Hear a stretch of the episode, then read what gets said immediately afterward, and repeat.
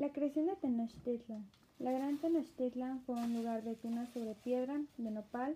Se fundó en una pequeña isla en medio de un lago en 1325. Los antepasados vieron a un águila sobre un nopal o a un cactus comiéndose una serpiente, escena que vemos representada en la bandera mexicana.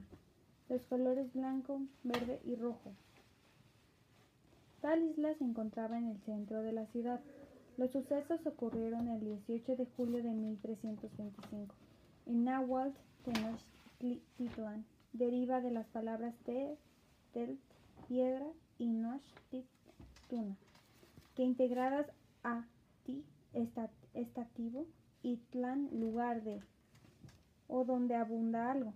Se construye la palabra tunal.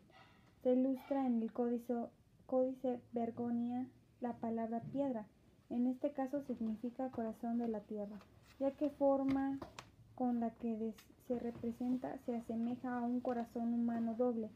El nopal donde se derivan las tunas nace directamente de la diosa de la tierra. Esta representación le da el significado divino a la palabra de la piedra original.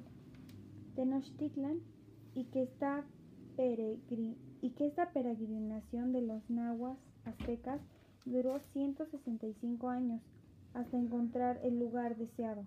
Según sus leyendas de su dios Huitzilopochtli, colibrí siniestro, les había prometido que encontrarían a un lago con un islote, en el cual habría una roca, sobre la roca a un nopal, sobre el nopal un águila devorando una serpiente.